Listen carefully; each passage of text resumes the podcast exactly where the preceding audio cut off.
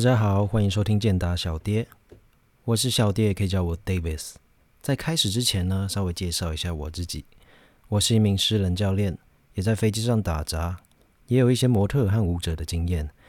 会想创立这个频道，主要是因为想跟大家分享一些与日常生活息息相关的身心灵健康。因为我是私人教练嘛，所以主要还是会以健身为主轴，再去延伸各式生活相关的身心灵议题。我个人觉得啦，角度应该会比较贴近一般人，毕竟我有多重职业身份，希望可以借此分享比较不一样的观点。那这个频道和节目内容会以轻松聊天的方式呈现哦，尽量不会让内容太生硬。另一方面呢，因为频道也才刚开始，目前就只有我一个人了，未来可能会有一些不同职业人士的访谈，甚至会有合作伙伴，这我也不知道，就说不定喽。那在节目开始之前，先跟大家闲聊一番。讲了很久了，终于把频道给生出来了。其实最一开始呢，我是想做 YouTuber，但后来发现，哇靠，这个后面的工程实在太庞大了，加上我又很懒得去后置啊，打一些字幕。所幸呢，现在 Podcast 在台湾或者说全世界突然大崛起哦，不知道是不是拜疫情所赐。但 Anyway，我觉得这就像取代广播的感觉。这也让我意识到，哎，我有这个管道可以分享我的一些看法哈。那我个人也是在今年才开始有在听一些 podcast 的频道，我觉得这种分享方式很酷，很不错啊。所以呢，我马上就下定决心来跟大家做 podcast，来跟大家聊聊天喽。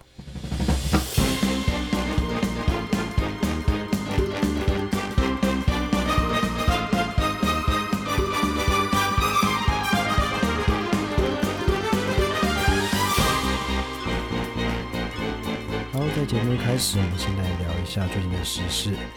那相信大家应该都猜到了吧？最近的时事，大家最关心的就是台湾的疫情状况了。台湾的疫情升温，不知道大家过得还好吗？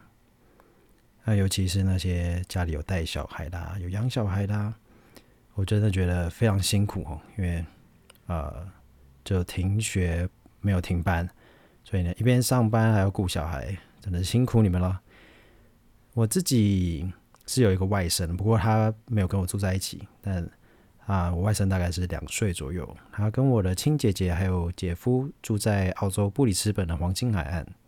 我记得去年疫情很严重的时候，他们 childcare 是关的，所以也是要自己想办法，父母要自己想办法去养小孩的。啊，那我记得那时候我姐很常用 Line 打视讯通话给我，每天都在说：“哦天哪！”真的好想把他送回 child care，就是 leave me alone 这样子，真的辛苦了，真的辛苦大家了。在这个疫情期间，尤其父母们特别辛苦，特别需要加油啊。不过我个人对于疫情是保持蛮乐观的态度啦。跟国外相较比起来，台湾的公民素养确实还蛮好的。尤其依据我啊服务业的观察，台湾真的蛮多正义魔人的。出门忘记戴口罩，一定会有人来提醒你啊！尤其是在台湾哦。呃，我我个人觉得，在国外基本上是没什么来鸟你了，就是大家看到你没没戴口罩，就是躲远远的这样子，不会有人热心来提醒你要戴口罩啊。所以我对台湾整体的防疫啦做的好不好，其实还蛮乐观的啊。相信这个确诊数字在不久的将来，不久的将来一定会慢慢的往下降。好，期待归零那天到来。啊，大家可以恢复正常的生活了。我最近我也观察到一个特别的现象，是关于我们心理状态的现象。就是你每天看新闻报道的确诊数字啊，其实心情会跟着一起起起伏伏的，会蛮恐慌的。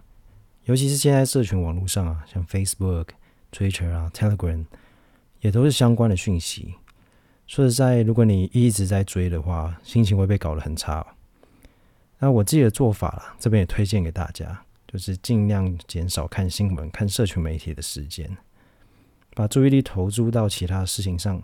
比如说，以我自己来举例啦，我之前买了很多线上课程，还有一些书籍，一直都没有时间好好的看。那现在就是一个非常好的时机，可以来好好的研究一下。啊，之前有看到一个研究啊，还蛮有趣的，就是大家都很喜欢买书，但买了书不看的人真的非常的多，比你想象中的还要多。啊，现在就是一个很好的时机，可以好好来消化你之前买又没有在读的书啊。这个时间也可以培养一些新的兴趣啊。像我自己是有在看剧啦，我觉得看剧是一个蛮好的兴趣，就是你不用像玩游戏一样这么紧张，然后就跟着它的脉络走，有时候可以猜一下剧情啊，这些对逻辑训练还蛮好的一个帮助。然后可以参透的那些编剧到底是怎么想的。这些角色性格他是怎么设定的？其实还有很多事情可以去做啦，就是在居家时间可以好好利用时间。我觉得就是尽量不要一直看新闻啦，不然越看越心慌啊，甚至有恐惧的情绪出现，那就更不好了。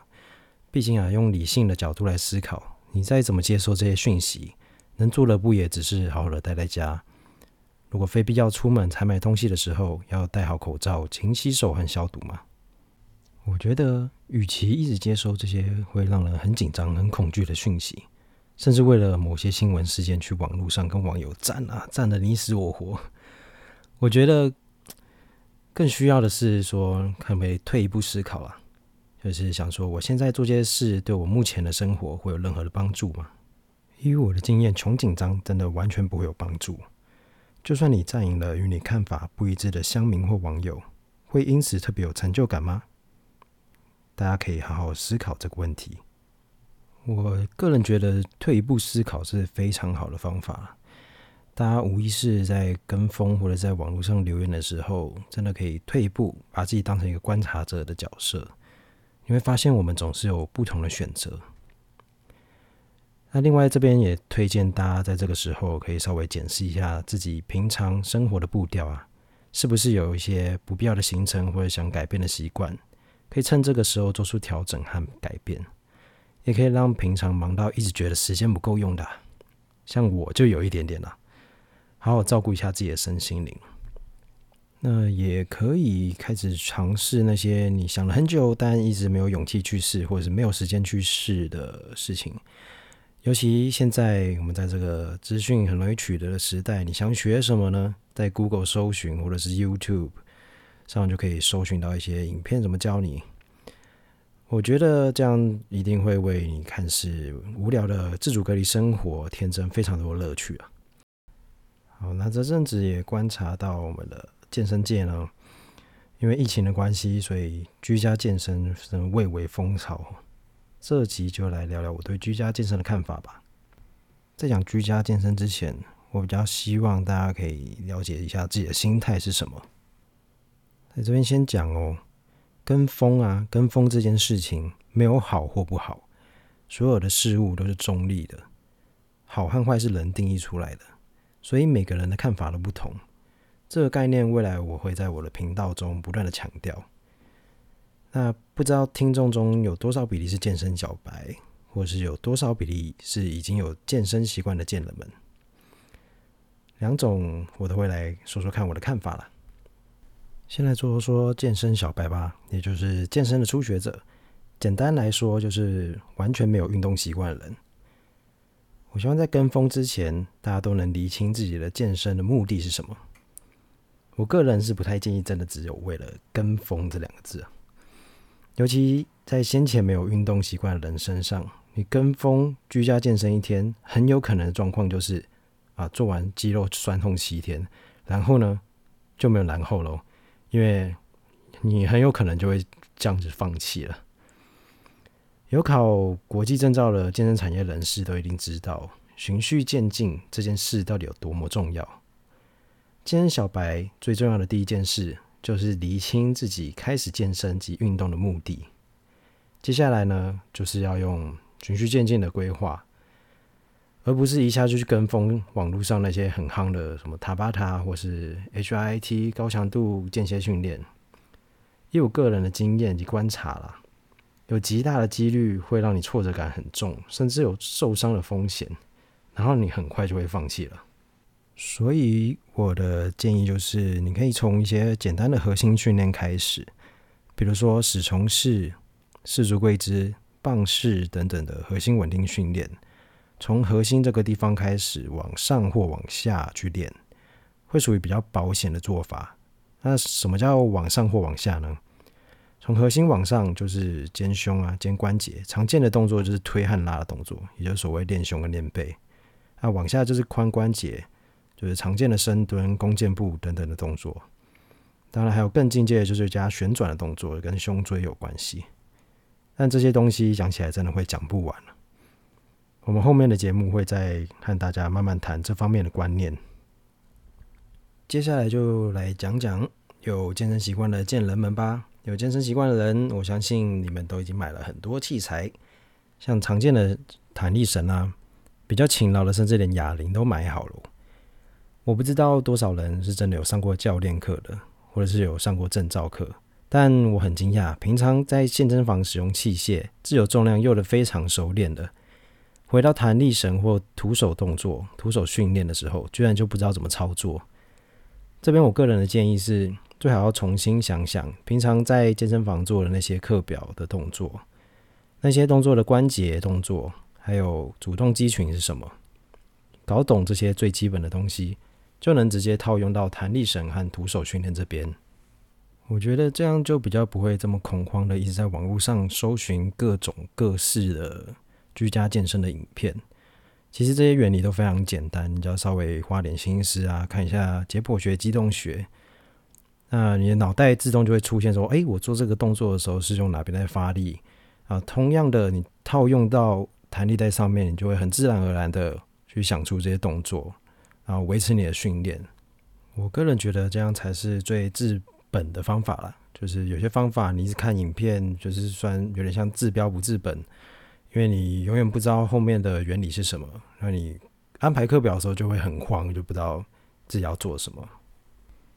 嗯，当然也会有很多人会很恐慌的说：“哦，那这样重量不够怎么办？肌肉要消失了。”好，这边我可以向你保证，如果你是行之有年的，至少一周三天以上的重训成瘾者，短短一两个月不练，真的不会掉太多肌肉，所以放心啦。另外也可以跟大家说一下，虽然居家动作的重量没办法像健身房一样用到这么重。但把次数和组数提高，增加整体的训练量，也是一个很好的方法。虽然传统上会说这样比较偏向肌耐力的训练范围，不过最近比较新的研究都显示，单单提高次数和组数，对于整体的训练量也是会有增加。所以呢，也会有一点，也不不不止一点啦，就是你整体的训练量提高，肌肥大也会有成效，就是了。那最后其实还有一个小建议啦，就是之前在居民教官的直播听到的，我觉得这观念非常棒，这边分享给大家。啊，有在健身习惯的人呢，可以好好审视一下自己平常比较少练的项目，比如说啊，应该很少人会再回去练棒式那些东西了吧？可以好好加强核心稳定啊，或者是可以好好的放松伸展。增加你关节的柔软度或活动度，甚至可以玩一些有挑战性的、有协调性、功能性的训练，其实都是很好的方式。或许这些训练会为你开辟一片新天地，会有全新的感受也说不定哦。说到像是开辟新天地的全新感受啊，想跟大家分享一个非常好的方法，可以同时减轻疫情带来的焦虑。释放生活压力的一个非常非常好的东西，就是冥想。大家都知道，身处航空业的我，从去年开始就影响非常大。我其实到现在已经很久没有上班了。But anyway，我从去年开始接触冥想后，确实有很多新感觉，就是发现新天地的感觉，非常棒。这边稍微跟大家分享一下冥想的好处。冥想好处真的非常多，而且。网络上其实有很多文献已经证实了，它可以减少压力、增加专注力、增进健康、预防慢性病等等，图凡不及备载好多好多的好处。不过冥想在字面上的意思呢，就是什么都不要想，冥就是幽暗的意思，最好是什么都不要想。但这是我觉得真的非常非常难啊，尤其对现代人来说，生活步调这么紧凑，你一定会一直想东想西的嘛。一开始可能就只能做到几秒、几分钟而已了。不过，如果能养成习惯，每天累积一点一点，就会发现能定下来时间会越来越长，真的很神奇。不过对于刚接触的新手，其实我也算是新手啦，所以我觉得很棒，所以才跟大家分享，因为我是有体验过的。我建议一开始可以听有人声引导的，在 YouTube 或 Netflix 上面都有很多免费资源可以尝试。那 Netflix 上面大家都在追剧嘛，那其实它有一个叫正面冥想的一个影集，它也是在引导你去做冥想的这个动作。我好像记者说什么执行什么什么的动作。OK，那目前我觉得最大的改变呢，就是越来越能以观察者的角度来看待身边的人事物，还有逐渐能体悟到活在当下的感觉。冥想对于我在生活上、身心灵上的帮助都非常大。其实我整个人都有被升级、被 update 的 feel。那之后如果有机会，也会来聊聊我在冥想和灵性方面的体验。好啦，那这集就先聊到这边。有任何关于健身或生活上的问题，或者是有其他想法想聊聊的，都欢迎留言或私讯让我知道。我们下集见，拜拜。